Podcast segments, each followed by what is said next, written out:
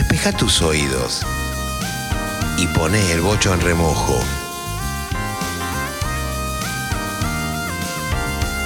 Aquí comienza Salud Mental. Sean bienvenidos a otro episodio de este podcast donde pensamos, investigamos y reflexionamos sobre cómo el ritmo de vida actual influye en nuestro bienestar psíquico y mental. Yo soy su anfitrión, Francisco Roque. Francisco Roque. Pasen y oigan.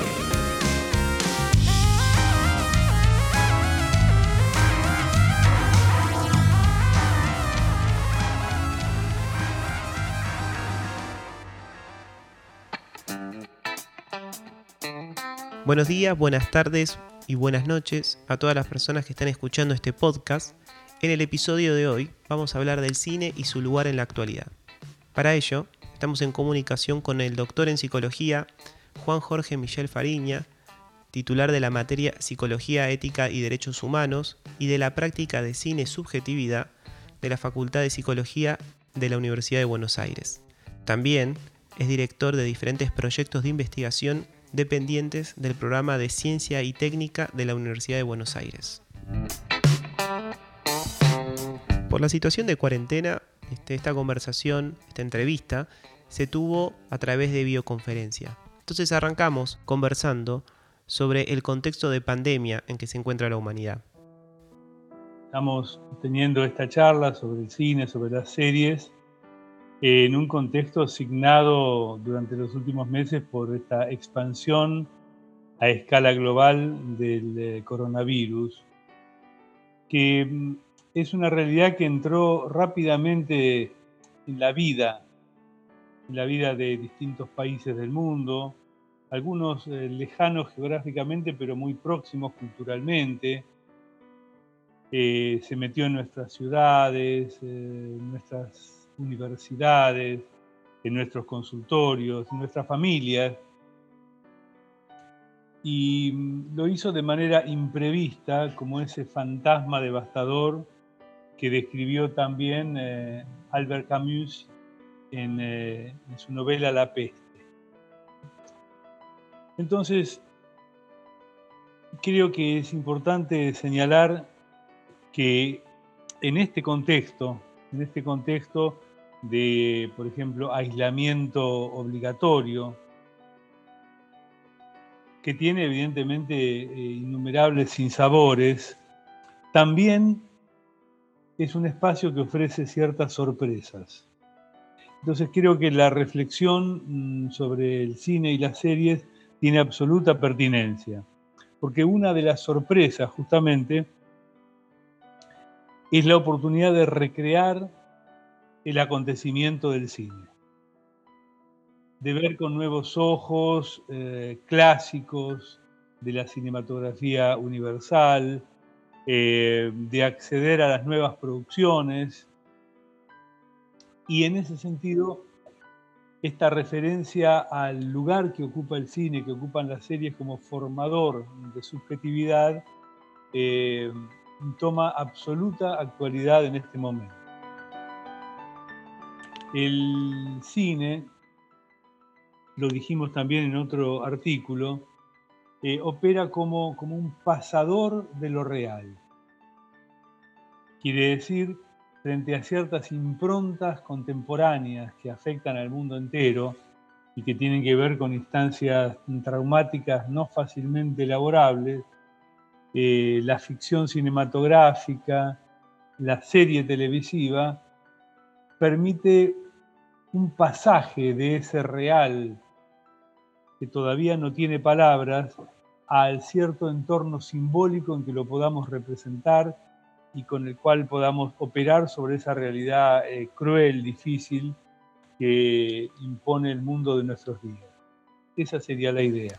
En algún punto el, el cine sirve para, opera como un ficcionador, digamos, o que genera ficción sobre eh, lo traumático que puede estar aconteciendo en el mundo o en algunas sociedades. Exactamente, sí.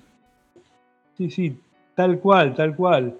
Eh, eh, ante, ante la vivencia de fin de mundo, digamos, ante la vivencia de fin de mundo, que evidentemente no es nueva ni llegó con este virus, sino que las grandes catástrofes geológicas, como el tsunami asiático hace 20 años, o como otro virus, el del SIDA, o los terremotos o las inundaciones o las guerras o los grandes atentados, son, tienen en común estos hechos catastróficos esta impronta de lo real. Y el cine, en ese sentido, ha sido un gran tramitador que nos ha permitido ponerle palabras a, semejante horror.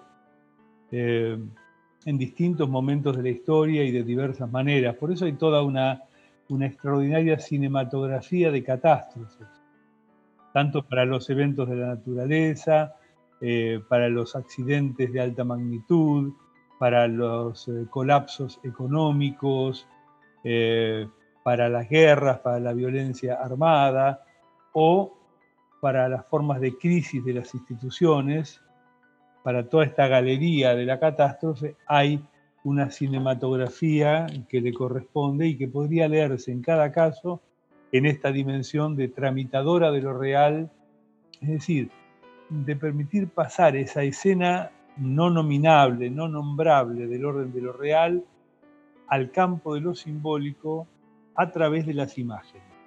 Esa sería la gran función del cine, de las series y su auge encuentra en esta explicación su fundamento. Claro. Sí, pienso que este, hay una mm, producción continua de, por ejemplo, eh, escenarios de guerra de diferentes tipos, la primera, la segunda, este, la de Vietnam.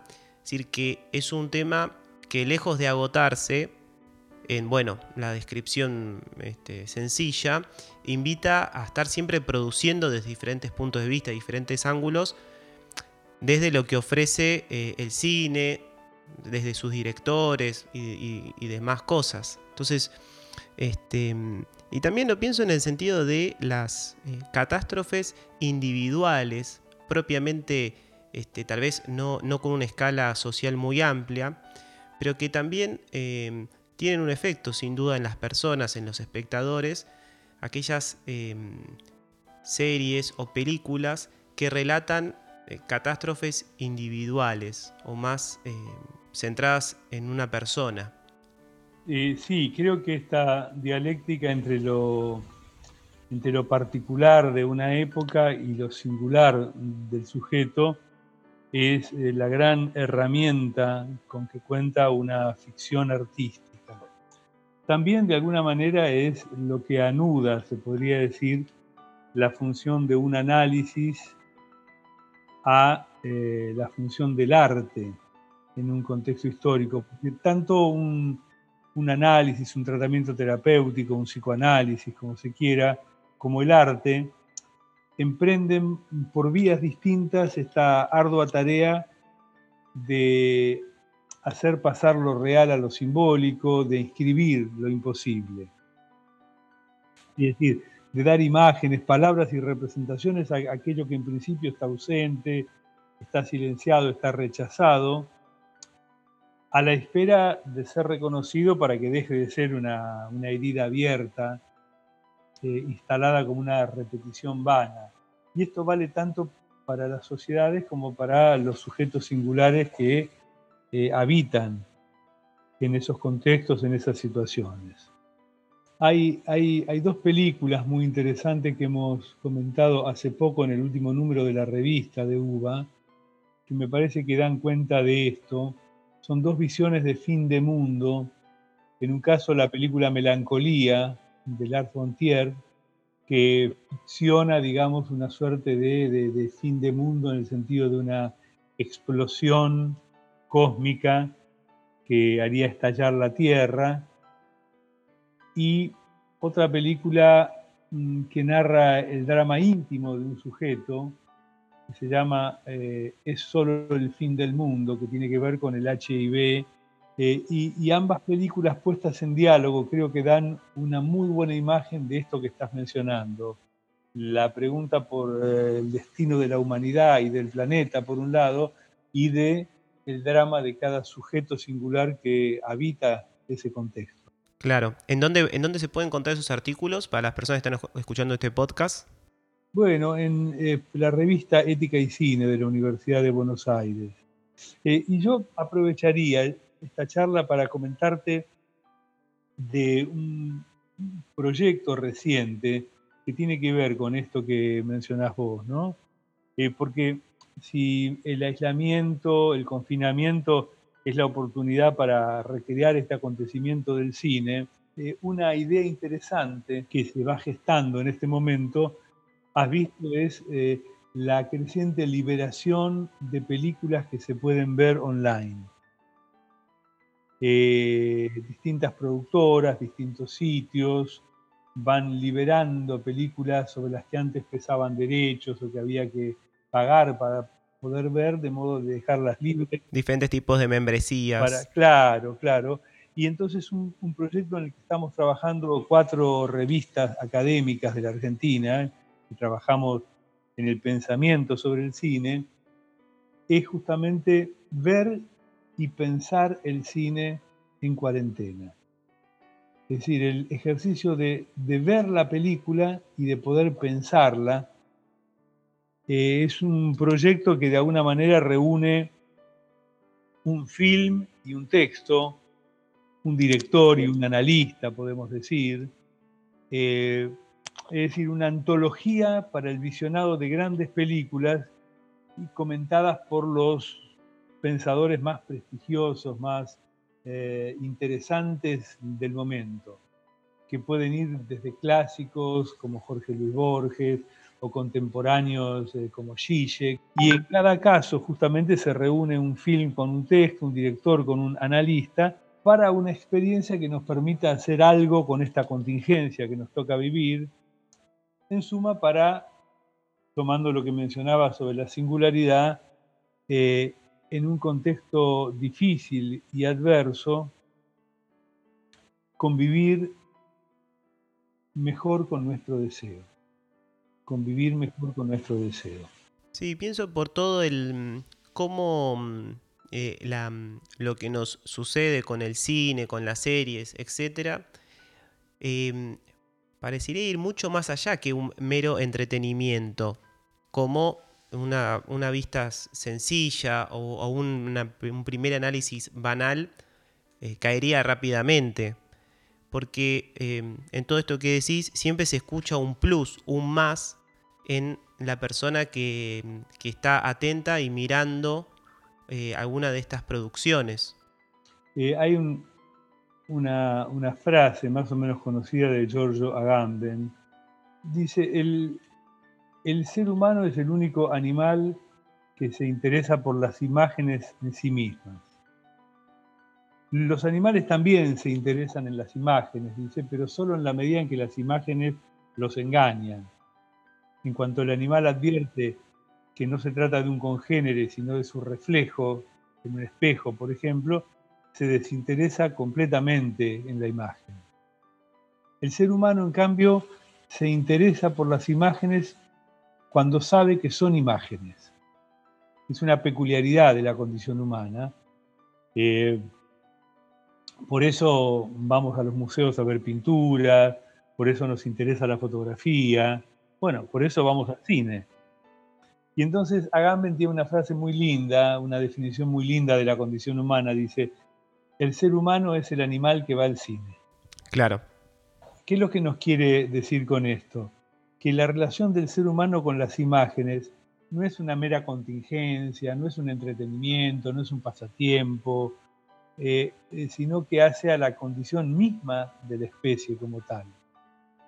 A mí me, interesó siempre la frase porque eh, el mismo año, 1995, cuando él pronuncia, este, cuando hace este comentario, ese mismo año se descubre en el en el sur de Francia una cueva, una caverna, que guarda las pinturas rupestres más antiguas que se conocen.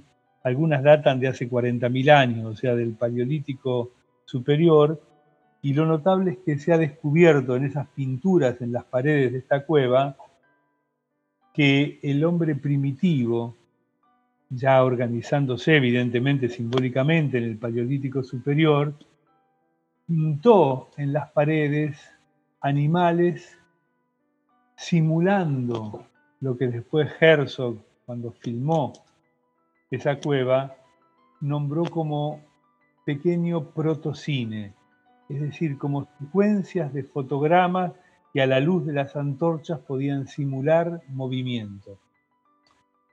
Vale decir que el encanto de una figura en movimiento está en los albores mismos de la condición humana y resulta constitutivo de la especie como tal.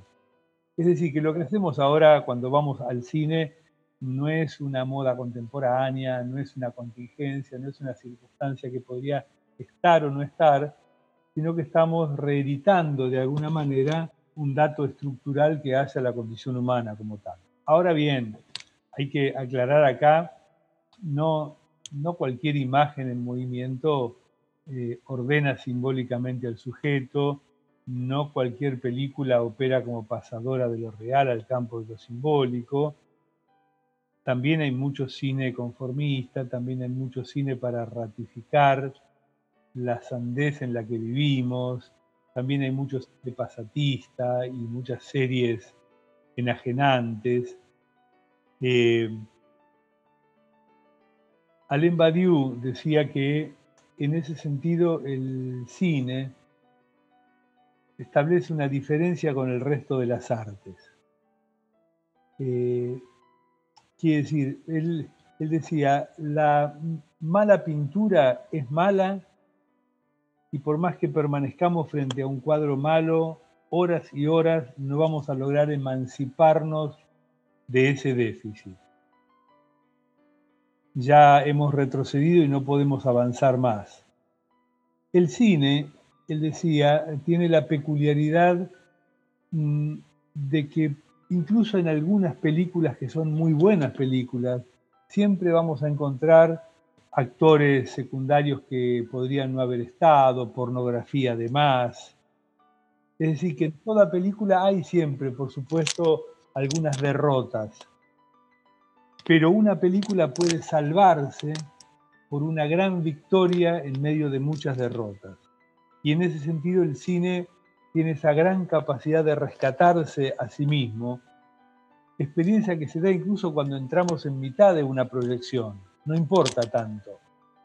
Podemos lograr una experiencia trascendente en mitad de una película cuando entramos, cuando ésta ya ha comenzado. En ese sentido, importa darle al cine este crédito y esta potencia, lo que no quiere decir, por supuesto, eh, endiosar cualquier producción cinematográfica o cualquier serie. También hay eh, películas que son derrotas completas desde el principio hasta el fin. No hay nada que hacer ahí. y no hay, no hay nada que hacer ahí. Este gran hoy en día consumo de series y películas es algo que, está en nuestra vida mucho más presente que lo que puede estar el teatro, eh, la literatura o, alguna otra expresión similar. ¿A vos por qué te parece que esto sucede? esta apreciación que estás haciendo sobre la diferencia, por ejemplo, de la escena del teatro y la escena del cine, sabes que es muy interesante, fue observada eh, de manera visionaria por una de las primeras psicoanalistas. Estamos hablando del año 1913, eh, para que nos ubiquemos. Eh, me refiero a Lu Andrea Salomé en momentos en que el propio Freud desestimaba el cine, que consideraba más una especie de, espectáculo de feria que verdaderamente un arte, en los pocos comentarios que ha hecho Freud sobre el cine a lo largo de su vida, casi contemporáneamente Lu Andrea Salomé fue al cine y dejó asentado en su diario personal una lectura del cine que apunta exactamente a lo que preguntabas vos. Ella decía, ¿cómo puede ser que no advirtamos el enorme valor que el cine tiene para el psicoanálisis? Y daba en esa, en esa breve crónica en su diario dos motivos. Uno de ellos es este que señalaba. Decía que eh, el cine, con sus, con sus cuadros por segundo, se asemeja mucho al caprichoso devenir de las imágenes en la mente humana y en ese sentido logra una mayor empatía respecto de nuestras representaciones en, la escena. Decía que el cierto cansancio, la cierta pesadez que experimentamos a veces en el teatro no se debe a, a la mala labor de los actores o a las debilidades de la pieza, sino que el ritmo del teatro supone siempre una distancia y un esfuerzo por parte del espectador para colocarse dentro del clima, mientras que el cine, por la naturaleza de los cuadros por segundo, tiene intrínsecamente algo que se emparenta mucho más intensamente y de modo directo con el modo de funcionamiento del pensamiento psíquico. Y, daba un segundo argumento, te completo con esto porque es realmente muy interesante, eh, decía, estábamos en 1913, ¿eh?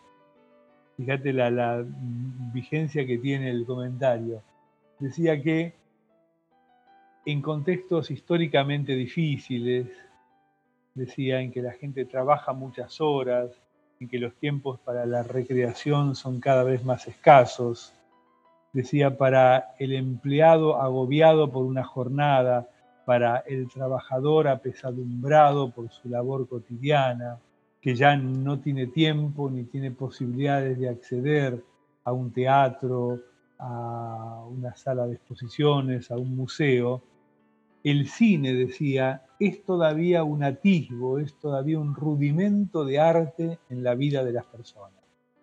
Cuánto más valioso y cuánto más cierto es esto en estos tiempos, en que la mayor parte de los jóvenes no ha visitado nunca un museo, son muy pocos los que han ido a un teatro lírico, y sin embargo ven películas y sin embargo siguen series.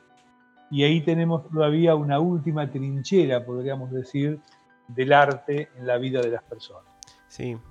Y cómo, esto, este comentario que, que rescatás este, de, esta psicoanalista en los comienzos del psicoanálisis, por cierto, em, se une mucho a, aquellos, eh, aquellas imágenes grabadas en la piedra de la cueva. Es decir, que no hacen otra cosa más que ratificar lo que, lo que ya se podía ver en esa, en esa cueva en los, en los inicios de la humanidad prácticamente. Sí, sí, al menos en los albores del mundo simbólico, porque eh, las pinturas de Chauvet, así se llama la cueva, la cueva de Chauvet, eh, esas pinturas son contemporáneas con otros fenómenos simbólicos en que el ser humano produjo eso que se llama el Big Bang el lenguaje, o sea, esa, eh, ese punto, esa fractura en que se separó del resto de las especies para evolucionar en el sentido que conocemos contemporáneamente y que el cine, o sea, las imágenes de movimiento hayan estado presentes en aquel evento de los albores de la humanidad, eh, no deja de sorprender respecto del mundo y las circunstancias de imágenes que nos tocan vivir hoy en día. Así que creo que es un, buen retorno este desde la cueva de Llobet hace 40.000 años, pasando por Lu Andrea Salomé a principios del siglo XX y esta circunstancia asiaga de confinamiento en que estamos teniendo esta charla eh, en la primera segunda década del siglo XXI. Claro, y también una, buena forma de, ir terminando eh, esta entrevista con todo esto que, nos dejás pensando que, es un montón, porque yo creo que le da un plus, o por lo menos nos hace más conscientes de estas eh, cuestiones que nos suceden sin necesidad de haber estudiado previamente eso, pero que tal vez no lo advertimos en su, en su debida naturaleza, todo lo que nos pasa cuando vemos cine. Y Vos habías mencionado la oportunidad para ver grandes clásicos y demás. ¿Qué nos podrías recomendar? Bueno, no voy a ser muy original. Mira, eh, si para los que la vieron y para los que todavía no, eh, disfruten nuevamente de Casablanca. Casablanca es un film que anuda como pocos un contexto histórico de catástrofe, como fue la Segunda Guerra Mundial, el avance del nazismo, los campos de concentración, la resistencia a ese modo autoritario y opresivo, con la cuerda singular de un sujeto que está debatiéndose en el trámite posible de un duelo por un amor perdido. Es decir, toca los dos grandes eh, topos de la condición humana, el afrontar una catástrofe en toda su magnitud y hacerlo cuando en el mismo movimiento el sujeto puede reconciliarse consigo mismo y hacer algo diferente con su deseo. Casablanca lo ha logrado de una manera eh, no repetida en películas posteriores y es la recomendación con la que yo cerraría este comentario, por el que te agradezco especialmente, y lo haría también con dos frases, que eh, una es bastante conocida, que es del doctor Lacan e invita a hacer algo con la época que nos ha tocado. Y la otra es de, es de Schiller, del gran poeta alemán, autor de aquella oda a la, alegría que después Beethoven musicalizó en su novena sinfonía. Y, Schiller decía algo que también me parece muy importante. Decía, vive con tu siglo, pero no seas su criatura. Vive con tu siglo, pero no seas su criatura. Quiere decir, el cine tiene esa virtud, da testimonio del tiempo que le toca existir, en que se produce el acontecimiento del arte, pero no para reproducir automáticamente el siglo como una creación automática, sino para establecer la distancia crítica que nos permite esa emancipación a nosotros como espectadores y hacer algo diferente luego de ver una película. Tener esto en cuenta es importante porque nos, nos permite posicionarnos como espectadores de otra forma y poder pensar más allá de eh, la, simple cuestión de ser un espectador que consume de manera automática un capítulo tras otro, otra cosa tras otra. Pero bueno, vamos a tener entonces en cuenta las recomendaciones. Este, y también vamos a ir anunciando cuando salga este volumen que habías eh, mencionado anteriormente, que tiene que ver con, con el cine en cuarentena. Así es, así es. Para otra charla prometo eh, hablar de, de, este proyecto y disfrutar juntos de alguna proyección compartida a la distancia y de su lectura, de su análisis en este espacio. Buenísimo, entonces, quedamos, quedamos a la espera de eso eh, y te, te, agradezco muchísimo este, que nos hayas dado esta, esta entrevista a la distancia pero este, muy necesaria para estos momentos, poder escuchar eh, todo lo que, todas las reflexiones este, y pensamientos que nos transmitiste hoy. Así que te agradezco muchísimo. Gracias a ustedes. ¿eh? Pasó por los podcasts de salud mental Juan Jorge Michel Fariña, hablando de cine y de todas las reflexiones que hay en torno a él. Podrás encontrar más contenidos del tema de hoy en mi perfil de Instagram fran.enroque. Si te gustó este episodio, escucha más de salud mental en Spotify. Yo soy Francisco Roque, hasta la próxima.